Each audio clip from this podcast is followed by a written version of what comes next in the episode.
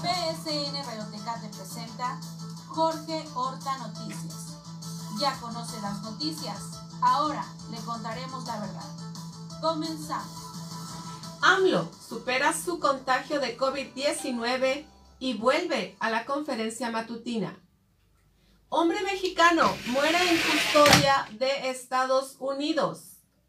COFEPRIS autoriza el uso de la píldora Paxlovid de Pfizer. Gobierno de México y Marcelo Ebrard ganan persona del año 2021. Prepara gobierno federal plan de atención integral para Isla de Cedros.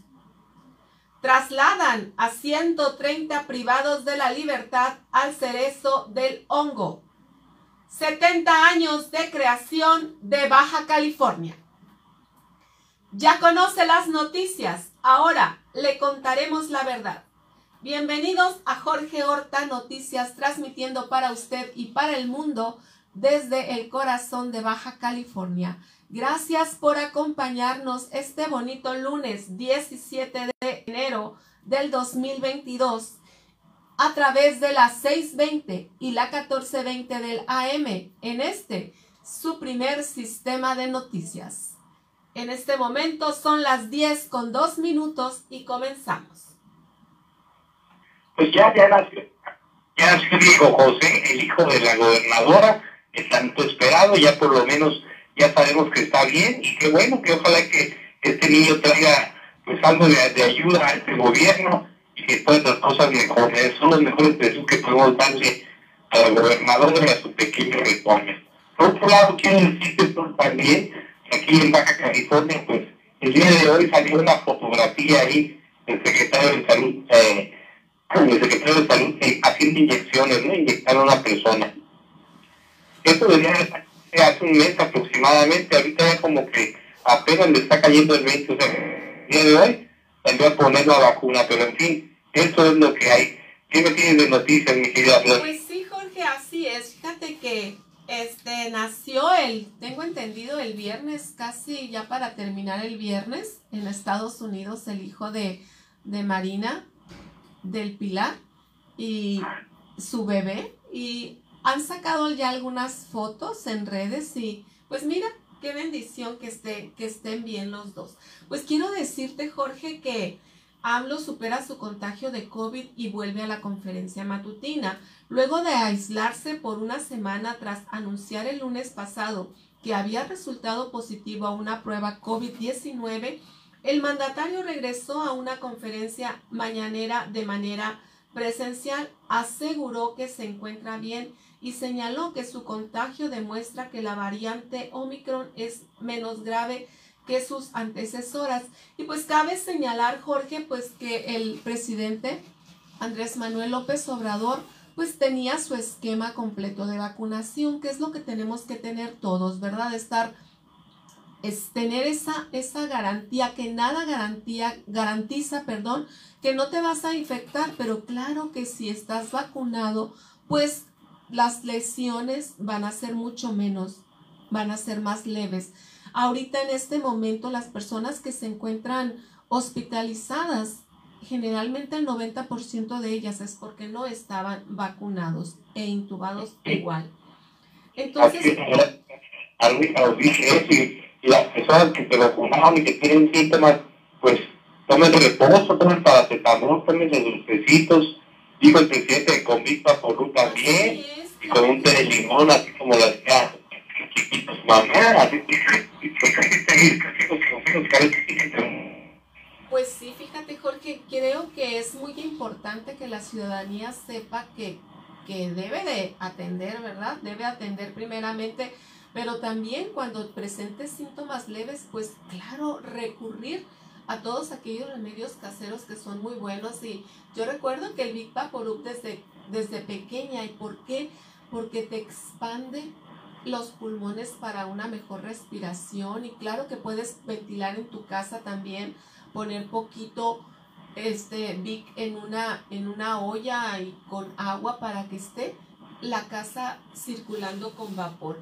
Pues es que de esta manera, pues también el presidente reconoce que está creciendo mucho los contagios en el país del Omicron.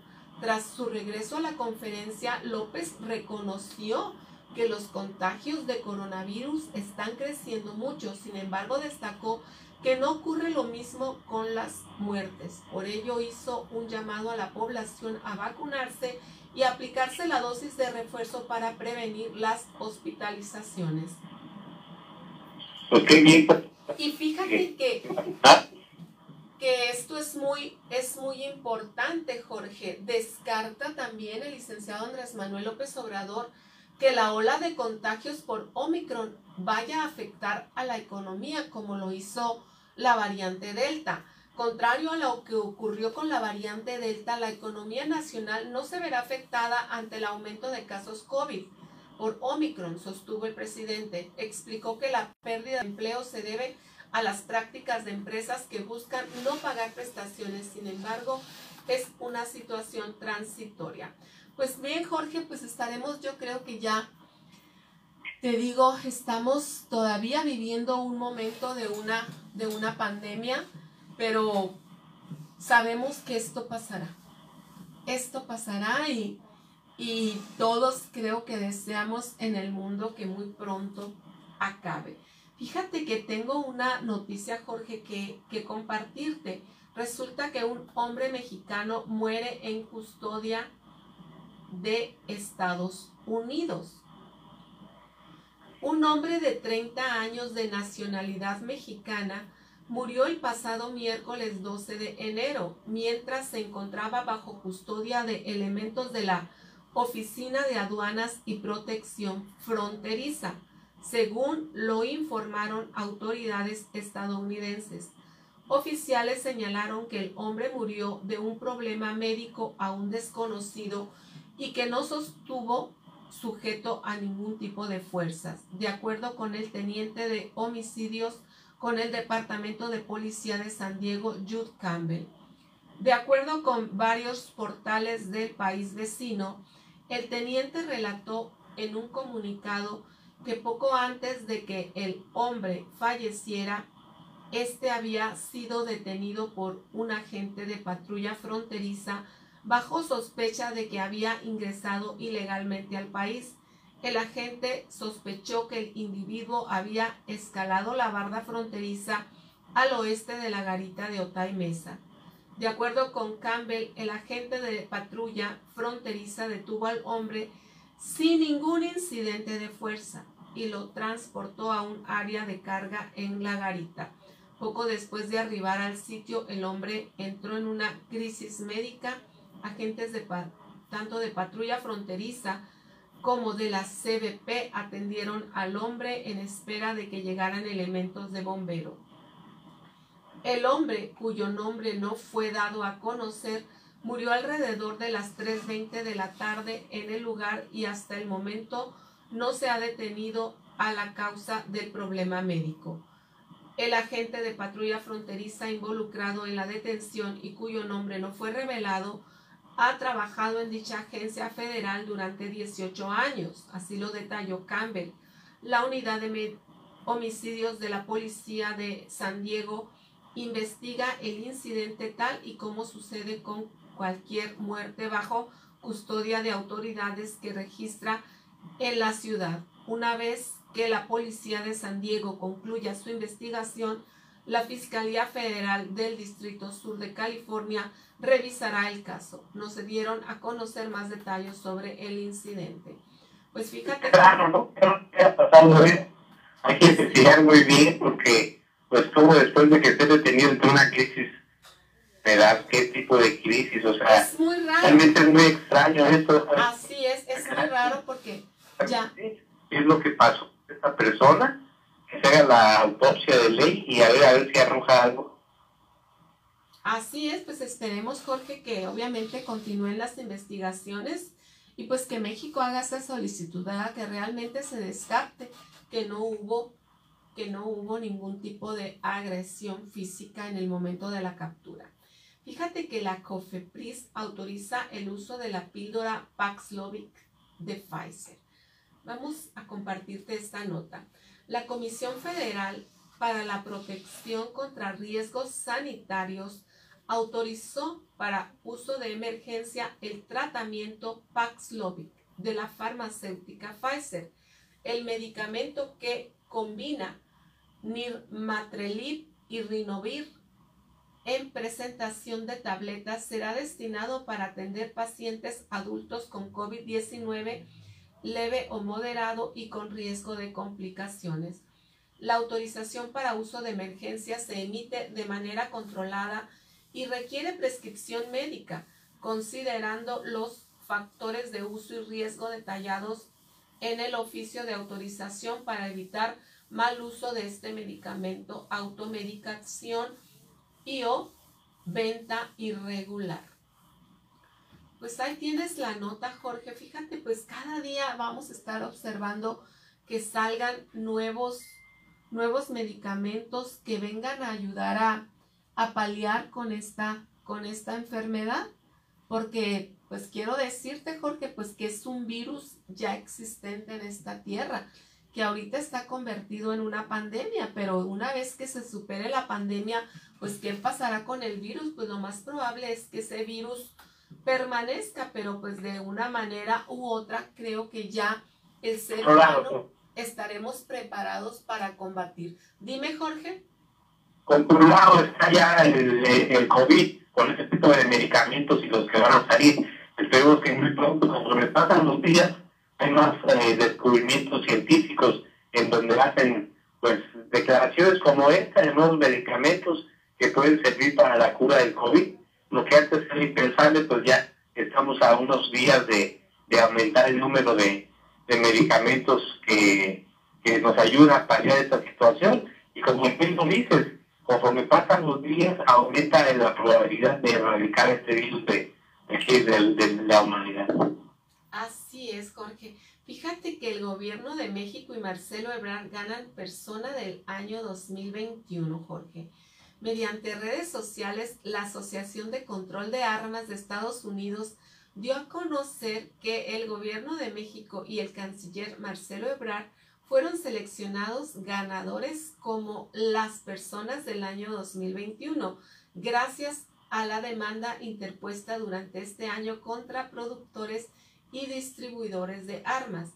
El canciller Ebrard ha explicado que este litigio está estratégico no es en contra del gobierno de Estados Unidos, sino que tiene el objetivo de que la industria armamentista demandada compense a México por el daño causado al país por prácticas consideradas negligentes. De acuerdo con el funcionario federal, no se puede reducir la violencia en México si no se frenan las armas que lleguen al territorio y que son utilizadas por el crimen organizado. Pues tiene mucha razón, Jorge. Mientras se sigan produciendo armas, pues ¿qué es lo que va a pasar? Pues que desafortunadamente las armas, pues muchas de ellas están en poder del crimen organizado. ¿Y qué sucede? Pues que ellos tienen tienen custodia en contra de, nuestro país.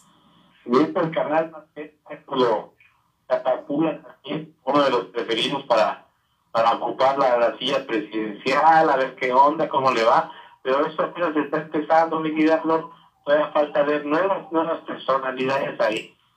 Pues sí, Jorge, todavía falta bastante, ya empiezan a perfilarse, ya se empiezan a escuchar nombres, Jorge, pero yo soy de la idea que todo tiene un tiempo, todo tiene un ritmo. ¿Y por qué? ¿Por qué acelerar las cosas? Hasta el último momento, hasta el momento en que realmente empiece un proceso de campaña, creo que es cuando las personas deben empezar a, a buscar cuál va a ser su lugar o posición. Por el momento, pues lo más recomendado es que estén trabajando y que estén esforzándose a favor de el pueblo mexicano. Muy bien, mi querida. Que, que, que, como este merequetengue de las campañas y de los candidatos. A ver, adelante con la siguiente nota. fíjate que esta, esta nota me, me llamó mucho la atención, Jorge, porque recordé, fíjate que yo nunca he visitado Isla de Cedros. Yo recuerdo muy bien que nosotros tuvimos un compañero en, en la escuela que venía precisamente de Isla de Cedros, porque pues era, es, una población muy pequeña, ¿verdad? Pero bueno, prepara gobierno federal plan de atención integral para Isla de Cedros. Para traer mejor, mejoras en salud, bienestar social y vivienda, el coordinador nacional de los delegados federales únicos del país, Carlos Torres Rosas, y el director nacional del INSS, Zoe Robledo Aburto, encabezaron un intenso recorrido y diálogo con los pobladores de la isla de Cedros. Los altos funcionarios del gobierno de México realizaron los recorridos para iniciar los trabajos de lo que será el Plan de Atención Integral de Isla de Cedros, que tiene como objetivo principal mejorar la calidad de vida de los habitantes de la isla. Carlos Torres, secretario técnico del Gabinete de la Presidencia de México y coordinador general de programas para el desarrollo, informaron que la instrucción del presidente de la República, Andrés Manuel López Obrador, es que la problemática de esta zona de Baja California se atienda para sus habitantes, para que sus habitantes vivan mejor. Por su parte, Zoe Robledo indicó que dejó instrucciones para equipar el Hospital General del IMSS número 13 de Isla de Cedros para habilitar la zona de partos, así como redoblar las jornadas de cirugía con médicos especialistas. ¿Qué te parece? Pues qué buena noticia para los que viven en Isla de Cedros. Más o menos, ¿qué población crees que, que tenga Isla de Cedros, Jorge? No, no sé, pero es que muy. Allá está el cachorro, así se llamó nuestro compañero que este, vivía en Isla de Cedros, como 30 años, fíjate. Y sin embargo, pues ya está, ya, ya una parte del mapa de Baja California.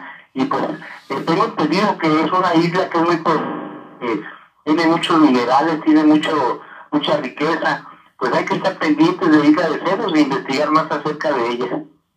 Pues esperemos, Jorge. A mí me gustaría ver qué es lo que conocer esos lugares tan recónditos de la Baja California, porque... Vamos a mandar un reportaje ahí que se lleve una... porque fíjate que es muy importante que, que conozcamos cuáles son nuestros entornos y además que la Baja California, como siempre te lo he dicho, la Baja California es un lugar muy, muy hermoso. Los lugares que yo he logrado conocer me apasionan realmente. Bueno, Jorge, pues espero que muy pronto me puedan enviar a Isla de Cedros a hacer ese reportaje. Y vamos a ver qué dice la siguiente nota. Pandemia detona servicios de telecomunicaciones. Claro, era obvio, ¿no crees, Jorge?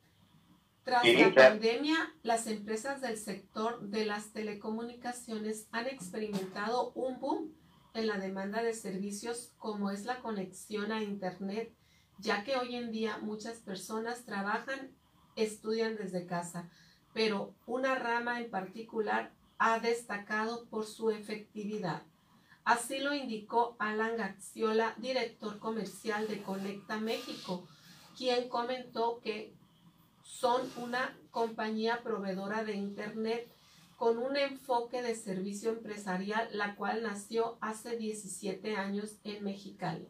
De esta manera, explicó el directivo, las empresas cuentan con enlaces robustos para retener conectividad con sus sucursales, toda vez que entre los clientes que atiende Conecta están cadenas de gasolinera, farmacias, pizzería, call center y maquiladoras. Así Gaxiola agregó que la compañía indicó dando servicios en el área rural de Mexicali y al ver que la conexión era muy buena y sin interrupciones, fue que la demanda se extendió a Mexicali, luego a toda Baja California, ciudades como Hermosillo, Nogales, en Sonora. Oye, pues qué bien, ¿verdad? Porque ahorita pues las familias, Jorge, pues obviamente están requiriendo una mejor conectividad en donde ellos estén, estén viviendo. ¿Por qué? Porque bien lo dice el texto, ¿verdad?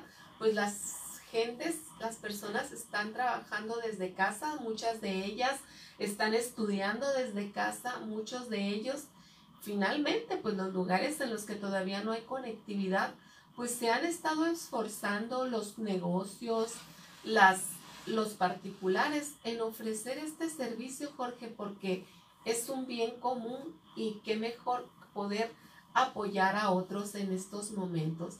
Mira, Jorge, en estos momentos, ¿qué te parece si partimos a una pausa y regresamos? Regresamos después de estos mensajes con nuestros publicitarios. Gracias por continuar después de esta pausa.